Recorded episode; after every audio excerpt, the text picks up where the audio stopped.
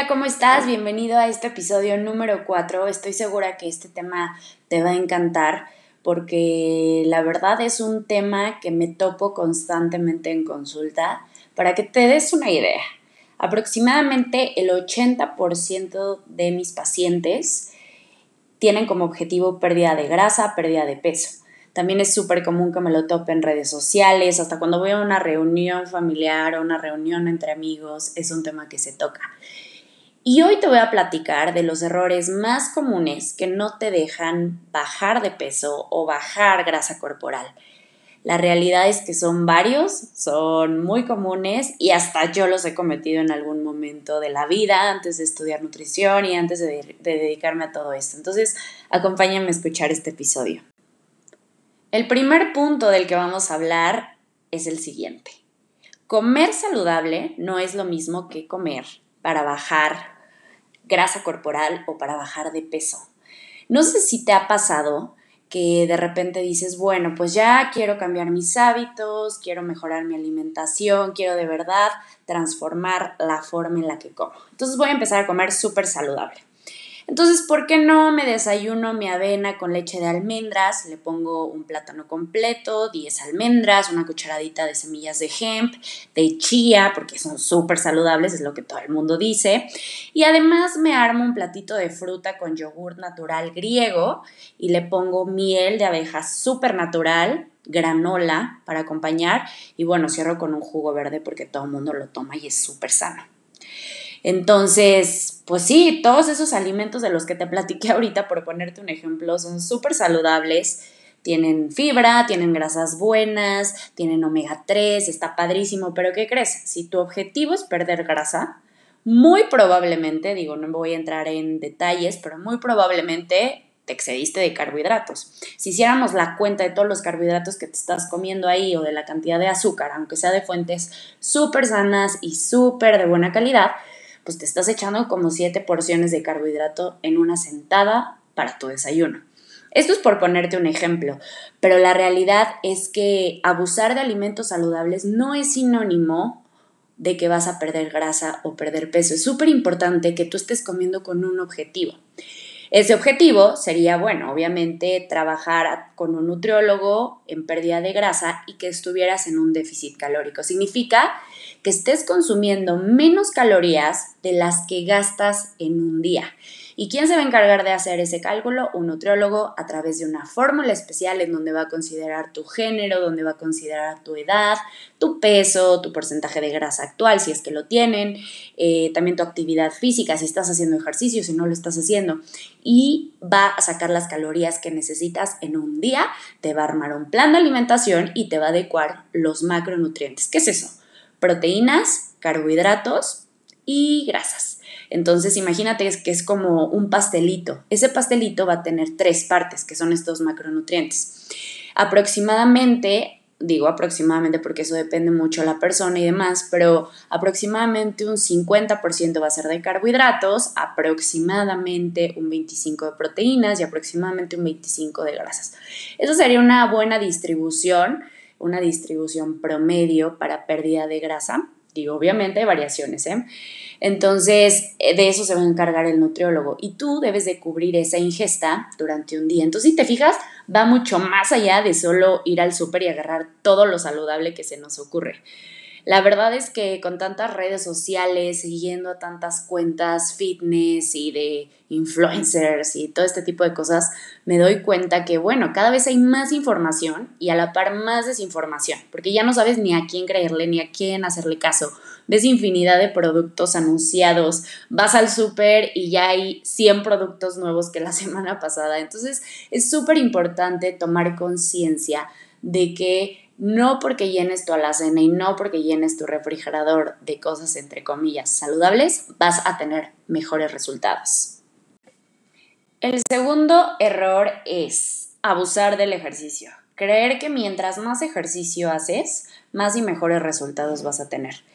Y debo confesarte con mucha honestidad que este error yo lo cometí durante mucho tiempo, hace como unos 10 años, 12 años, porque yo pensaba que mientras más ejercicio hiciera, mientras más horas estuviera en el gimnasio, menos grasa iba a tener, mejor me iba a sentir, más delgada iba a ser y obviamente eso fue súper falso. Entonces, ¿yo qué recomiendo? La verdad es que depende mucho cada persona las recomendaciones de ejercicio, si tienen eh, alguna lesión, algún padecimiento, vamos, hay que considerar muchos detalles, pero te voy a dar una recomendación muy general y que estoy segura que te va a ayudar muchísimo. Eh, vamos a partir al ejercicio en tres áreas. El área de fuerza, el área de ejercicio cardiovascular y flexibilidad. Entonces yo recomiendo que para que un entrenamiento esté bien planeado tenga estas tres. Ahora no es una recomendación que a mí se me ocurrió hoy y que por eso te la estoy dando. Es una herramienta súper útil basada en ciencia. Mi especialidad es nutrición deportiva, entonces bueno, pues y en enfermedades cardiometabólicas. Entonces, bueno, te quiero dar una recomendación que estoy segura te va a ayudar mucho a sentirte mejor en cuanto a salud y también a tener muy buenos resultados. Esta es la que yo aplico siempre. Entonces, fíjate, tres veces aproximadamente a cuatro veces por semana de ejercicio cardiovascular. Recuerda que estamos hablando para personas que quieren perder grasa, ¿eh? porque para incrementar masa muscular es otra historia. El cardio prácticamente se elimina, pero bueno, esa es otra historia. Entonces, aproximadamente 3, 4 veces por semana cardio. Esto puede ser correr, puede ser trotar, elíptica. Ahorita que estamos en casa y que, bueno, pues no podemos ir a gimnasios, que no podemos salir a hacer actividades al aire libre, puedes hacer en tu casa a lo mejor un circuito cardiovascular, hay muchos ejercicios, después me voy a dar a la tarea de compartirte uno, pero prácticamente es todo lo que eleve tu frecuencia cardíaca a una zona aproximadamente de un 65, si tienes monitor de frecuencia cardíaca, a un 70-75%. Entonces, también yo te recomiendo mucho que el cardio que elijas sea un cardio que te guste, porque luego me ha tocado gente que me dice, ay Jimena, quiero bajar grasa y pues me salgo a correr y odio correr. No, busca una actividad que te guste, que disfrutes hacer, porque es mucho más probable que te vayas a pegar a ella. Si te gusta bailar, está increíble. Si te gusta hacer hawaiano, taitiano, está increíble, pero algo que te guste. Entonces, eh, esa frecuencia por semana aproximadamente unos 45 minutos máximo, 30 minutos a 45. Hablando de fuerza, tres veces por semana sería lo ideal mínimo para mantener tus músculos fuertes. Para mí, el ejercicio de fuerza es fundamental para cualquier persona. ¿Por qué? Porque si tú estimulas tu masa muscular, vas a tener mayor probabilidad de acelerar tu metabolismo y que tengas un metabolismo muchísimo más eficiente a la hora de quemar grasa. No sé si, bueno, esta pregunta se las hago a pacientes y es, ¿dónde quemas más calorías? ¿Haciendo fuerza o haciendo cardio? Y la respuesta más común, y eso también me pasa a mí, es haciendo ejercicio cardiovascular. Entonces a veces decimos, bueno, mientras más calorías queme, mejor, pero no. Es importantísimo tener la estructura en mente, fuerza, cardio. No importa que queme menos calorías haciendo fuerza, me va a dar beneficios a largo plazo. Va a acelerar mi metabolismo, lo va a hacer más eficiente ya después de la actividad. Entonces no solo son calorías. Eh, ¿Qué ejercicios de fuerza? Bueno, obviamente pesas es súper recomendable. Pero si no, puedes usar ligas o bandas de resistencia, ejercicios funcionales con tu peso corporal, eh, mancuernas, realmente todo lo que estimule a tu masa muscular. Y por último, la flexibilidad, que esta pues nos la va a dar principalmente yoga o que tengas alguna sesión de estiramientos muy especial. Esta te la recomiendo una, dos veces a la semana y vas a ver que estructurando de esta forma tu entrenamiento eh, por semana va a ser muchísimo mejores los resultados. Obviamente te recomiendo que acudas con un especialista que te pueda armar un plan o dar una recomendación más específica, pero este es un súper, súper buen tip a la hora de perder grasa. Y por último, si quieres eh, quemar más grasa, puedes dejar el cardio hasta el final. ¿Por qué el cardio hasta el final? Porque fíjate, vamos a suponer que tú quieres hacer en un mismo día el ejercicio de fuerza y el ejercicio de cardio, que es muy común que ocurra. Entonces, yo te recomendaría que primero comiences con la fuerza y dejes hasta el último el ejercicio cardiovascular. ¿Por qué? Porque tú vas a agotar tus reservas de glucógeno en el ejercicio de fuerza y posterior, ya que entres a tu ejercicio cardiovascular, vamos a utilizar las reservas de grasa. Entonces es una buena recomendación. Ahora no significa que si haces el cardio al inicio y la fuerza al final no sirva, no, para nada, pero es mucho más eficiente eh, hacerlo así a nivel metabólico. Entonces, te voy a dar un ejemplo de cómo yo estructuro mis entrenamientos para que te des un poquito de idea de lo que estoy hablando. Yo hago fuerza cuatro veces a la semana, hago pesas. Hago dos días de pierna, un día de brazos y de hombros y el otro día pecho y espalda. Eh, cardiovascular lo hago tres veces a la semana y lo hago eh, ya que finalizo los entrenamientos de fuerza, aproximadamente 30 minutos, no más. Y la parte de flexibilidad la logro a través de yoga y eso lo hago dos o tres veces por semana, dependiendo cómo me organice o depende de mis tiempos. Pero la verdad es que para mí yoga ha sido una actividad que me encanta, que me apasiona y que disfruto muchísimo, por eso lo hago un poco más. Entonces, de esta forma tú también es un ejemplo que podrías estructurar tus ejercicios y tus entrenamientos. El error número 3 es abusar de productos light, reducidos en azúcar, bajos en calorías, eh, sin grasa, etcétera, etcétera. Así me podría seguir. El tema con estos productos es que son altamente industrializados. Obviamente son muy procesados para lograr estas características. Entonces se me viene a la mente un ejemplo muy claro de una paciente que en algún momento le recomendé utilizar de estos merengues sin calorías o bueno, tienen una caloría para matar el antojito de la tarde o para matar un poquito la ansiedad, pero me confesaba en consulta que como tienen casi nada de calorías, a ella se le hizo fácil comerse el bote completo, porque si hacía el cálculo, pues al final le daban como 50 calorías, entonces pues no era mucho. Entonces, sí, su lógica era buena, al final no iba a sumar demasiadas calorías a su ingesta diaria, sin embargo, no son alimentos para estar abusando o para consumir en cantidades enormes, cantidades industriales. Toma en cuenta también que estos productos regularmente son muy altos en sodio. Esto también les va a dar más sabor, porque obviamente si les están quitando grasa, si les están quitando azúcar, etcétera, pues de alguna forma tienen que equilibrar el producto. Entonces, mi recomendación es utilízalos como una herramienta para tu plan de pérdida de grasa, no como base de tu alimentación. Vámonos al error número cuatro y es compensar los fines de semana. Y debo confesar que esto también yo lo llegué a aplicar. Pero siento que esto va muy relacionado cuando asocias el plan de alimentación como un castigo cosa que para nada es mi idea nunca en consulta y trato de quitar ese chip con mis pacientes porque les digo, yo también lo llegué a vivir, o sea, cuando yo quería ver algún resultado estético, yo decía, bueno, pues es que me tengo que matar de hambre y así voy a ver mejor y así me voy a sentir mejor y eso es súper falso, o sea, de verdad que es ir trabajando eso porque es siento también un poco un patrón eh, que ha sido inculcado por la sociedad, ¿no? si tú quieres estar sano, si tú quieres bajar grasa, si tú quieres bajar de peso, debes de matarte de hambre y debes de odiar lo que estás comiendo y eso es súper falso. Pero bueno, este tema de compensar los fines de semana muchas veces se asocia con que de lunes a jueves me castigo y de viernes a domingo me premio. Entonces, como lo que se me antoja. ¿Y qué crees?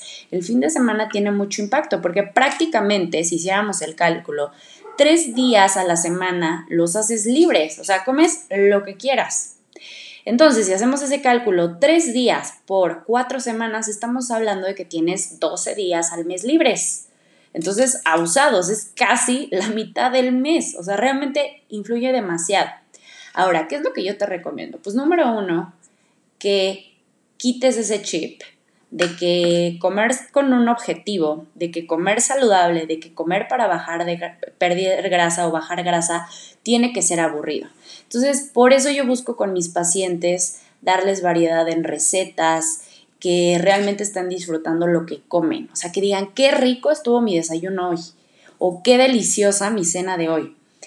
Para mí eso es súper importante, porque si tú lo ves de esa forma, muy probablemente tú vas a llegar al fin de semana diciendo, ay, pues ni siquiera siento esa necesidad de, entre comillas, romper mi plan de alimentación. Y les juro que me ha tocado pacientes que me dicen, no tuve la necesidad del fin de semana ocupar mi comida libre, porque ah, esa es otra herramienta que a mí me encanta utilizar, la famosísima comida libre. O la famosísima cheat meal. Esta no solamente, ahí te va como yo la aplico, cuáles son mis reglas. La comida libre no tiene que forzosamente entrar en el fin de semana. A lo mejor tu cumpleaños cayó en martes y pues ese día vas a ir a celebrar, vas a ir a festejar y vas a tener una cena, entonces ahí puedes ocupar tu comida libre. Entonces la comida libre es elegir esa comida que a ti te encanta, puede ser pizza, puede ser hamburguesa, sushi, que yo soy súper fan, y comerla en el momento que a ti se te antoje, desayuno, comida o cena, el día de la semana que a ti se te antoje. Y entonces termina tu comida libre y posterior, en la comida que sigue, tú retomas tu plan de alimentación tal y como está. Sin castigarte, sin culpas, sin quitar o poner alguna cosa extra, nada, así, retomarlo tal cual.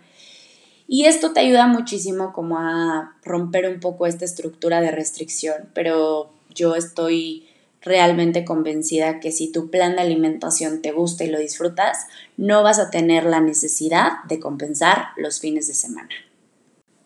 El error número 5 es no seguir tu plan de alimentación como esté estipulado. Y a lo mejor estás pensando, bueno, eso es obvio, si estás con un plan de alimentación personalizado, si tienes un objetivo, debes de seguirlo tal y como es. Pero ¿qué crees? Que no siempre es así. ¿A qué me refiero con este punto? Bueno, el agregar cosas a tu plan de alimentación, por más saludables que parezcan, regresando al punto uno, puede ser perjudicial. Me ha tocado gente que, por ejemplo, me dice, oye, la fruta me encanta, pero me encanta con granola. Entonces, además de la taza de fruta que yo tenía estipulada, pues le agregué granola, le agregué un poquito de nueces, de almendras, porque sabe deliciosa y aparte son súper saludables.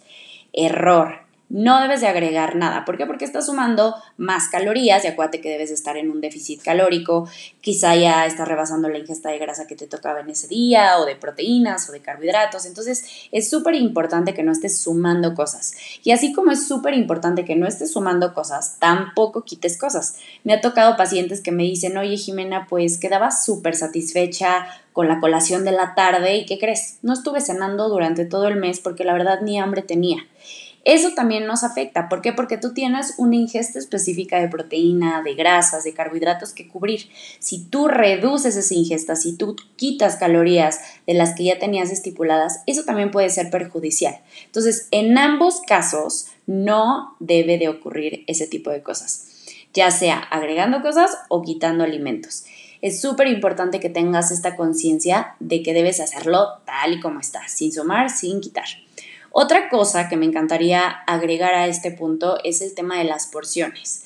Cuando hablo de seguir el plan como está estipulado, también me refiero a cubrir las porciones indicadas. Aquí entra mucho la parte de tazas medidoras, de básculas de alimentos, que yo súper recomiendo. Y no es por un tema de ser obsesiva o de ser perfeccionista, sino es por un tema de comer con un objetivo o de comer con un propósito, que en tu caso sería perder grasa. Entonces, hay gente que me dice, oye Jimena, pero pues más o menos cuántos son 100 gramos de pollo. No, pues es que no se puede decir así más o menos. Tienes que literal pesarlo. Entonces es muy importante que estés cubriendo esto porque me ha tocado, no te imaginas la, la cantidad de gente que me ha tocado en consulta que come muy bien, que come muy saludable, pero que sus porciones estaban terribles, son terribles de acuerdo a su objetivo. Entonces modificamos porciones, modificamos plan, hasta con los mismos alimentos y ven unos cambios enormes en bien poquito tiempo. Entonces quizá ese error es uno de los más comunes que me topo en consulta. Punto número 6, el estrés. La realidad es que el estrés es uno de los principales enemigos cuando se quiere perder grasa corporal es súper importante tener conciencia de que realmente repercute a la salud, por supuesto, pero también a la composición corporal. Estar sometido a un estrés continuo genera que nuestros niveles de cortisol se eleven en sangre. ¿Y cuál es el problema de esto? Cuando el cortisol está alto, todas las funciones anabólicas de recuperación, renovación y creación de tejidos se paralizan y el organismo cambia a un metabolismo catabólico. ¿Qué significa esto de catabolismo y anabolismo? Anabolismo es construir, catabolismo es destruir. empezar eh, un proceso de destrucción para resolver esta situación de alarma. La consecuencia primera es que podemos almacenar un exceso de grasa como instinto de supervivencia. Entonces es muy importante que tú trates de concientizar esto y tomes acción, por supuesto. Entonces yo te recomiendo que para reducir tus niveles de estrés, se dice muy fácil, así como que bájale al estrés, pero es mucho más difícil a veces de lo que pensamos, o al menos eso me pasa a mí. Eh, tomes medidas, por ejemplo, a través de la meditación, a través de yoga o a través de actividades que a ti te generen bienestar, te relajen. A mí, por ejemplo, me funciona, como ya te lo mencioné en el punto del ejercicio, a mí me funciona muchísimo hacer yoga. Me hace como estar en el presente, eh, me hace relajar muchísimo. Yo soy una persona que tiende a tener niveles de estrés elevados, entonces ha sido para mí una herramienta súper útil. No hay una ideal, porque creo que al final todos somos diferentes y al final nos funcionan cosas distintas, pero bueno, te recomiendo que intentes cualquiera de estas dos que te mencionó o busques una actividad que a ti te genere bienestar y que te permite estar en el presente. Punto número 7 o error número 7, el dormir poco. Es una realidad que a veces no depende de nosotros, a veces por temas laborales o por situaciones familiares, bueno, pues no podemos ir a dormirnos más temprano, pero es importante que tengas en mente que aproximadamente 6, 8 horas sería lo ideal para que tu cuerpo se recuperara, para que tu cuerpo descansara. También te recomiendo mucho que trates de tener mejores hábitos de sueño, por ejemplo, que apagues la televisión más temprano, alejes el celular de ti, eh, trates de cenar dos horas antes de irte a dormir para que puedas descansar mejor. Son algunos ejemplos, pero ¿por qué es tan importante el sueño a la hora de perder grasa?